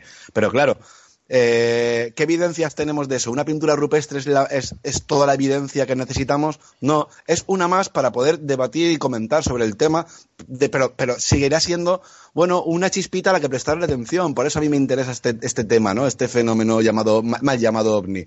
Pero, por ejemplo, yo que veo una pintura rupestre de un círculo que mide luz en el cielo, pues bueno, si la mayoría de pinturas rupestres estaban realizadas bajo el efecto de enteógenos y de plantas alucinógenas, pues hija mía, me da que pensar que es más fácil que esa persona, bajo el influjo de ciertas drogas, dibujara lo primero que viene a la cabeza y con el paso del tiempo y la decoloración de esa cueva, pues tú a lo que veas a día de hoy lo interpretes como, como una nave espacial. Luego también tendríamos las vimanas, ¿no? Perdóname, Eva, tendríamos las vimanas, ¿no? Que se habla de esa, mitología hindú, ¿no? Donde dicen que, que se volaban en una especie de, de naves voladoras y demás. Claro, estamos, estamos ante lo mismo de, siempre. ¿Por qué no puede ser ciencia ficción? ¿Por qué nos tenemos que tomar en serio algo que a lo mejor. Imagínate que dentro de 5.000 años alguien encuentre en perfecto estado un cómic de Superman, ¿no? ¿Qué pensaría de nosotros? ¿Que todos íbamos en gallumbos por fuera azules volando por ahí? No, a lo mejor era ciencia ficción y no eran dioses lo que, lo que estamos viendo, ¿no? Sería, sería una mala interpretación, una vez más, eh, lo, interpretamos a lo que nosotros consideramos hoy eh, extraterrestre, ovni o platillo volante. Yo creo que, que, ahí interviene mucho el tema de la educación de cada uno y lo que, el concepto que le queramos dar según nuestra creencia. Y, el círculo, el círculo de las cosechas, que también unos abueletes ahí recortando trigo, ¿no? bueno, a ver, ahí, ahí, por ejemplo, yo puedo, yo te puedo asegurar que hay entidades biológicas extraterrestres que tienen lo forma lo más parecido a una medusa marina, eso es redondo y eso cuando cae ¿vale? Lógicamente, si ese animal se ha estado alimentando de, energía cósmica, el rastro que deja va a ser, va a ser eh, detectable mediante electromagnetismo, medidor Geiger, como lo quieras llamar, ¿no? Y quedaría esa radiación. Y nos encontramos con esa supuesta gelatina espacial que se le da un toque de caca de alien, como decían en la revista Guo, que me parece una gilipollez que digan caca de alien en un titular, cuando podrían hablar perfectamente de lo que es, ¿no? Y posiblemente ese bicho, que es completamente redondo, cuando cae en un campo de cultivo deja un círculo. Ahora, luego nos encontramos y tú lo sabes bien, Francisco, que te gusta mucho el tema este de los, de los círculos de las cosechas, nos encontramos auténticas obras de arte que han sido realizadas supuestamente de noche, eh, a una determinada hora, en cuestión de minutos. Bueno, eh, la explicación más sencilla, pues bueno, es, decir que hay gente haciendo esas cosas, porque de hecho encontramos páginas web de, de los Cycles Makers, creo que se llaman, que se dedican a hacer esto encima bajo encargo, ¿no? Pero claro, que, los círculos de las cosechas los encontramos desde 1700, 1800. En esa época no había gente haciendo eso. Entonces, sí que hay unos círculos a los que, como lo vuelvo a repetir con el tema de la ufología, sí que hay unas luces, hay un fenómeno existente, el cual se, se joder, se intoxica muchísimo. Se intoxica de desinformación porque interesa. De hecho, la cantidad de ufólogos que han habido a lo largo de la historia que no han sido ni más ni menos que dobles agentes y han estado ahí para, para difamar y, encargarse de, hacer que todo el tema del fenómeno ovni quede reducido simplemente a platillos volantes. Bien, pues hacemos una última... Es que, el, círculo, el círculo de la cosecha no lo ha hecho un ser humano. Las pirámides de Egipto tampoco los ha hecho un ser humano. No, aparte no, te digo, no, te digo, no te digo que sea un ser extraterrestre, pero un ser humano no ha hecho eso. Pero, no ni las pirámides de Egipto ni el círculo de la cosecha porque están hechos a la perfección. Eso es, eso es imposible. Pero tú no puedes, yo, pienso que nos estamos equivocando un poquillo y tal, porque nosotros no estamos en contra del fenómeno ovni. Lo único que sí es una calidad, ¿eh? una calidad de información. Círculos, círculos de las, de las cosechas eh, realmente no es un abuelete que esté cortando, sino porque los tallos de los círculos de las cosechas que forman eso no están cortados, están doblados. Doblados de una forma inexplicable en el cual eh, se crea doblados por alguna fuerza que existe ahí. Yo ya te digo que en 15.000, eh, bueno, 15.000, en 100.000 fotografías analizadas entre todas las, eh, todas las las eh, bajadas, las descargas de, información que hacemos, eh, varias de varias emisiones, etcétera, análisis, etcétera. En otros sitios no hemos encontrado círculos de las cosechas, pero sí algo muy parecido en la Luna. Y realmente, y todo eso en el Apolo, aparece en el Apolo 11, creo, fotografías en, en el brote de más descubierto. Y, ya te digo que, que, aparece eso, pero no estamos en contra de eso. Con quien estamos en contra es de, la gente que hace daño. Eso es como cuando, por ejemplo, eh, este, este efecto, o sea, hace mucho tiempo os, acordaréis de unos cazas, un vídeo en Galicia de unos cazas que seguía un ovni, se metían y tal, pero claramente se veía. Bueno, pues resultó. Sí, es, es un fake es un fake, pero un fake que tuvo un montón de visitas. un fake que hizo un daño el, el pesquero gallego, ¿no? Era el pesquero gallego que decía, carayo, eh". Diola. Exacto, pues pues, eh, a ver, no le damos credibilidad a lo que se le tenemos que dar para a fuentes oficiales, pero sí somos capaces de darle credibilidad a un vídeo que es muy impactante, que es muy nítido, que es muy así y que encima luego es mentira. Vosotros sabéis la cantidad de daño que le estáis haciendo a la ufología. La, autopsia, la autopsia de Roswell. yo, creo, que la gente ya está un poco más concienciada de que en, Internet prácticamente el, un porcentaje muy elevado de lo, de lo que se publica son, Yo ni los miro. Son OAX, son, Porque el 99%, el 99 son fake, el 99%. Si por no decir 100. Sí quiero hacer una última rueda de, bueno, de, conclusiones, de opiniones, y cada uno que diga lo que, lo que crea oportuno. Y pues, pues, creo que David tenía un poco de prisa, ¿no, David? Sí, un pelín de prisa. Nada, pues primero agradeceros a estar muy a gusto con todo lo que con todos mis compañeros aquí y nada, esto es como la fe de creer en Dios o no. Yo creo que son seres de otros planetas y si, como ha dicho Será, a lo mejor el hombre tiene que creer y a lo mejor es así, pues yo creo en seres de otros planetas, yo creo que son ovnis y, y de ahí no, de, ahí no me, no me bajo del burro. Y, nada, y, y es lo que yo pienso y, gracias a todos. Gracias, David. una charla, una charla muy distendida. Un abrazo. Hemos debatido, eh, lo bonito de esto es no estar de acuerdo en las cosas, porque si no sería aburrido, y ya está. Y está muy a gusto con todos los, compañeros de aquí, de verdad. Muchísimas gracias, David. Un abrazo. Un abrazote, David. Un abrazo, muy grande. muy grande, amigo. Eva Carrasco. Bueno, yo sí que creo que están haciendo, que están investigando con nosotros, por supuesto, pero esto lo están haciendo continuamente, no solo con los ovnis, sino con todo. Pero también pienso que si estamos aquí, como ha dicho Gerard o, David que creen, o todos, ¿no? Si nosotros existimos, puede haber vida en otros planetas, está clarísimo. Semejantes a nosotros, también puede ser. Que hayan venido hacia aquí, pues ya sabríamos de ellos, por ahora nadie los ha visto, ¿vale? Y que pueden ser de otras dimensiones. Yo personalmente pienso que, pueden venir de otras dimensiones también. No tiene que ser todo físico. Pueden ser seres realmente más evolucionados con otro tipo de carga y vengan de otras dimensiones. Por poder ser, puede ser todo. Bueno, incluso ya sabéis que el, Vaticano se, curó un salud, que ya siempre, siempre está ahí a la, a primera de cambio, siempre emite algún comunicado, y dijo que Dios, en esa, esa gran inmensidad, ese ser luminoso, podría haber creado vida en otros, eh, ¿por qué no? En, otro, en otros mundos, ¿no? O sea que ya se estaba poniendo curado. Cuando un salud, si algún día se demuestra pues la, vida extraterrestre, ya sea biológica o de, de la forma que sea, ellos dijeron que podría ser pues que Dios también ha creado vida en otros mundos, ¿no? pero, Pedro, Pedro, perdóname, ¿tú sabías que el Vaticano, buscando vida extraterrestre, el telescopio que tiene se llama Lucifer? Sí, sí. Eh, bueno, es que esto, también sería otro tema de conversación. Eh, oye, ¿eh? os, emplazo para hablar del Vaticano cuando queráis, o sea que queda para largo, y tendido, ¿no? Sí, vamos, vamos, vamos concluyendo. Miguel Navarro. Bueno, yo lo que lo que he comentado todo el rato. Primero agradecer a Sherak y a Sergio, pues eh, que son unos cracks que siguen así. Muchas eh, Lo hacéis fenomenal. Eh, está claro que todo lo que se dice son hipótesis, para mí, para mi pensar. Pero claro, si no hay gente que esté dando por saco, con, todos mis respetos, Muchas gracias. Pues, pues no, no, eso es así. Los demás, mm, eh, pues siempre nos creeremos lo que dicen, lo que acaba de decir hace un rato, lo que dicen otros. Pero vosotros estáis poniendo lo que es la guinda al pastel, ¿no? Yo, mi opinión es lo que he dicho antes. Eh, yo creo que hay que ser un poco egoísta, pensar que solamente hay vida en este planeta cuando hay tantos planetas en el universo. sería, sería ser un poco egoísta. Otra cosa muy distinta es que si nos han visitado o no nos han visitado. Y lo que estamos viendo que parece que son, como os he dicho antes, que no hay que llamarle objeto volador no identificado, yo hasta que no me subo en una nave, para mí será un objeto no identificado, volador no identificado.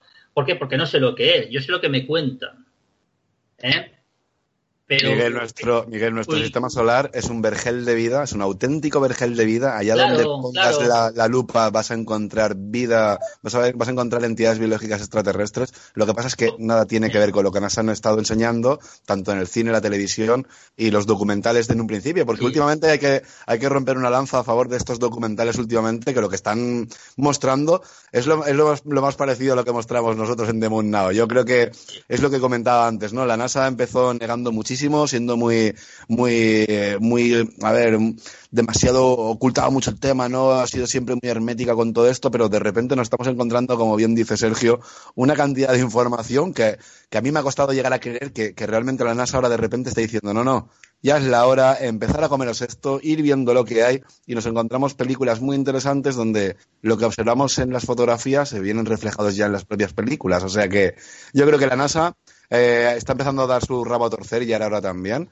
Y todo lo que ha sido siempre, como, como ahora, ahora, ahora estamos, ahora todo el mundo que va a decir que la NASA saca una foto, ah, esos son unos cabrones, esos son unos mentirosos. Estamos todos acostumbrados y educados a que la NASA siempre ha mentido. Ahora, cuando nos muestra algo de verdad, no lo vamos a creer. Pero para eso está. Mira, eh, que está, estamos, está, mostrando poco a poco las cosas, ¿no? Compañeros, estamos eh, terminando las conclusiones. ¿eh? termino yo. Eh, Será, yo te doy toda la razón. Está claro que la NASA eh, son los trabajadores, como somos tú, yo y los que estamos en esta tertulia, que trabajamos por debajo de un jefe. Ellos van a decir lo que quieren, que, lo que quieren que, que otros, que, son los que mandan, quieren que diga Evidentemente da la sensación que nos están preparando para algo. Yo esa, es mi, opinión. Creo que nos están preparando para algo, partiendo que la tecnología no nace así por la cara. O sea, mmm, no me lo creo. Yo creo que hay algo más detrás. Nos enseña lo que quieren que veamos. Pero que mi pensamiento es que en el universo no somos los únicos.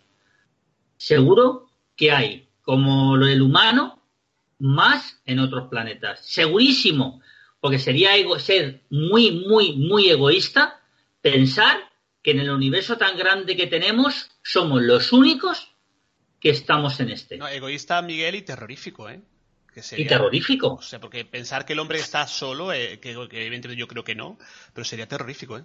Es que, es que me daría la sensación que entonces somos un experimento en este mundo. Sí. ¿Me entiendes? Okay. So, pues nosotros, nosotros, somos los, nosotros somos los propios extraterrestres, creo yo. Alguien nos puso aquí y aquí estamos. Voy contigo, Bebiar, pero creo que... Enterrados en este planeta y controlados por no sé dónde, no sé quién. Voy contigo, Bebiar, pero quiero despedir a... Y, eh, y, y, me voy a despedir porque me tengo que ir, que me espera ahí fuera un ovni y me voy a... Vale. Venga. Pues nada, muchísimas un saludo gracias, a todos. Bebiar, ¿eh? Un abrazo. Un abrazo, Un abrazo. Un abrazo. Un gran abrazo. Gracias, Miguel, ¿eh? Cuidado con los rayos, ¿eh? Vale. Sí, sí. ¿Eh? Gracias. Gracias, gracias. Sí, sí. Que no mi hora, hombre, que no mi hora, coño, que tengo dar más por saco aquí en la, en la tertulia. Hombre, y, tú, y, tú, y, que lo puedas contar, porque el, Claro. bueno, eh, contábamos ahí en, en Petit Comité una, unas experiencias que ha tenido Miguel Navarro, compañero con, con algún aparato eléctrico, que bueno, que hay, que hay que llevar cuidado, ¿eh? Sí, seguimos, seguimos con, la, con las conclusiones finales. Paco Granados.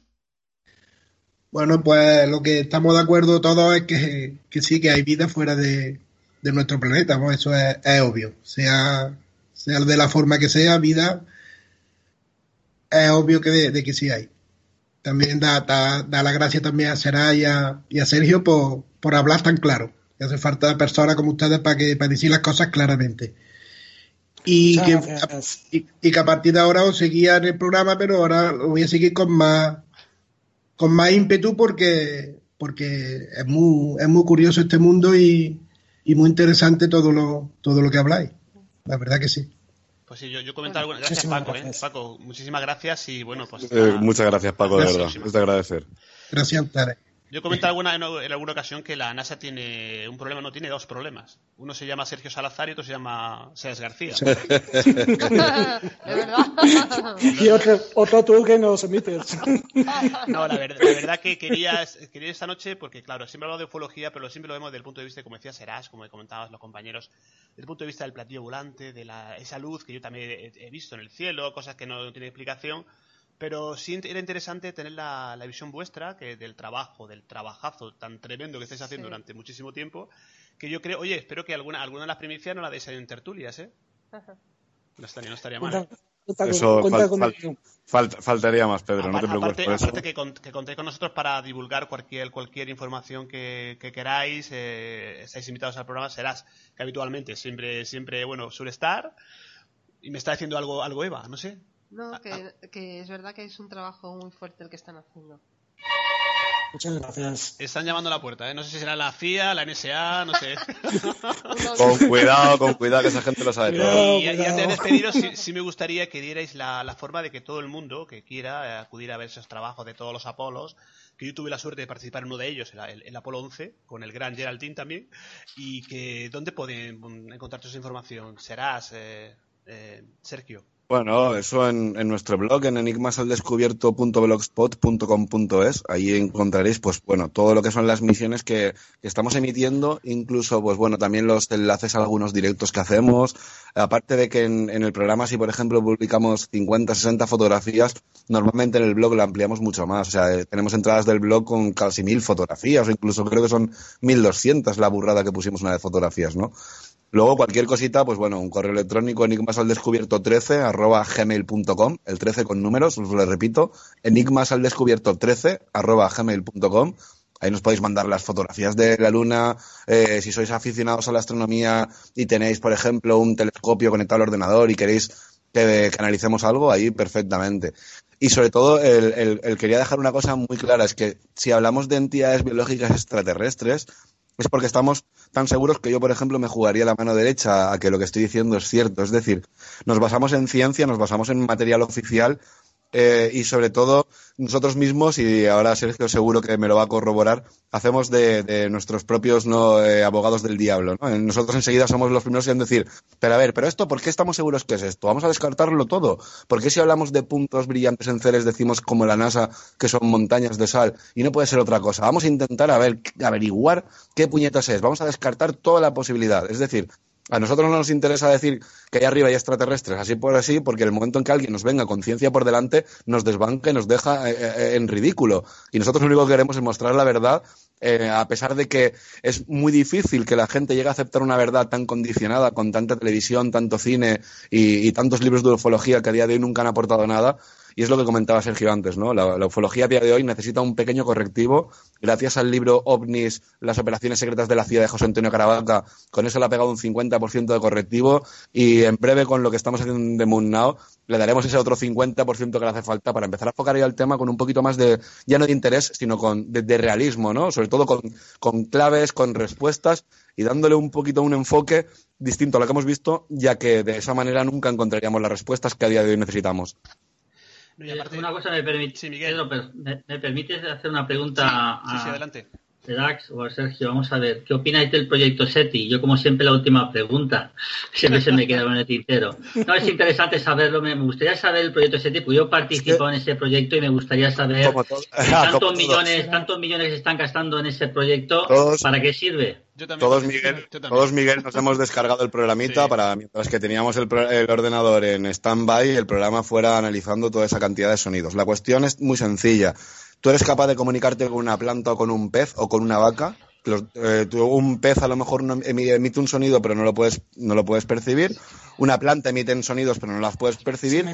Y un perro te puede emitir un sonido y más o menos puedes captar según el ladrido lo que quiere no pero si eres incapaz de comunicarte con un pájaro cómo te vas a comunicar con algo de otro planeta o de otra galaxia estaríamos hablando de que si pudieras realmente captar una señal de radio ¿qué, qué civilización tan evolucionada sigue emitiendo en radio no si a día de hoy las radios van a quedar obsoletas estamos, hablando de un proyecto que se está gastando una fortuna para que... Una cortina de humo, pero es que está genial porque tienes a mitad de la población mundial pensando en que hay alguien capaz de apuntar con un radiotelescopio para captar ondas de radio que emite otro, otra civilización miles de años más eh, de años luz más allá de nuestro sistema solar. Pero no estamos hablando de un telescopio normal, estamos hablando de, de, vamos, un, una parábola acojonante.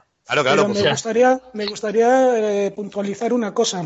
Nosotros, nosotros siempre que buscamos una vida, vida buscada, vida encontrada, siempre que hacemos una cosa de esas, eh, tenemos un concepto erróneo. Son dos cosas las que hay que tener en cuenta. Cuando nos dicen que un planeta no es habitable, es que no es habitable para el hombre, pero no dice que sea habitable por cualquier otro ser, como es ahora, eh, por ejemplo, con los extremófilos y tal, nosotros podemos llegar a pensar que nada puede vivir a, la radiación y sin embargo existe un pequeño, una pequeña bacteria o un pequeño estemófilo llamado Geobacter que eso es capaz no solamente de, de alimentarse de lo que es el plutonio, sino que es capaz también de duplicarse o reproducirse sin que esa radiación altere su, su código genético. Son eso está pasando, perdona, eso está pasando en Chernobyl, ¿no? Los animales se están adaptando a la radiación. Exactamente, eso se llama evolución. es, una evolución, es una adaptación. Sí, precisamente. Entonces, razón de más, razón de más para que pensar que exista, exista vida. Ya no hablo de seres eh, cabezones y tal, que nunca me he creído yo eso de un ser cabezón, de ojos alimentados. Yo es que me los imagino y tal, aquí en la Tierra y tal, cayéndose de bruces para sostener esa cabeza cayéndose por la gravedad terrestre y volviéndose a levantar. Así no hay forma de conducir una nave. por eso que son parados en el cielo. Sí, pero lo que yo no entiendo que es... Sí. Tenemos compañeros... No, no, discúlpame, discúlpame, sí, compañeros, tenemos, tenemos, desgraciadamente tenemos que ir terminando porque nos quedamos sin tiempo. Y lo que, y lo que, lo que decíamos, que, bueno, Sergio, Serás, estáis invitados al programa y, bueno, pues para cualquier información, divulgación, de que, porque yo creo que lo, más complicado de este, de este, tema es, aparte de toda la investigación que hacéis, es darle luego el cauce necesario de la divulgación, porque no, eso lo, lo veo más complicado todavía y que la gente sea receptiva para todo, todo aquello que vosotros estáis eh, trabajando, ¿no? Claro, pero todo lo que estamos diciendo va en contra de esas eh, ideas preestablecidas, ¿no? De, por, la, por la ufología convencional. En el momento en que tú a una persona le dices, mira, una foto de extraterrestres, y yo le muestro ahí esas entidades biológicas extraterrestres, que tengo 3, 4, 20 visitas. Sin embargo, si pongo borracho que se cae es poseído por un fantasma que lo lleva al futuro y le meten una sonda unos marcianos, y de repente tiene un millón de visitas. ¿Me entiendes lo que te quiero decir? Ya no es la divulgación. La divulgación nosotros no tenemos los medios, por ejemplo, que tiene una radio FM o que tiene a lo mejor alguna gente de, televisión y es con lo que nos podemos apañar. Entonces, si alguien nos escucha y, le gusta lo que hacemos, no hace falta que le des al me gusta, directamente compártelo. Si de verdad te interesa lo que hacemos, comparte. Es la mejor manera de difundir todo esto.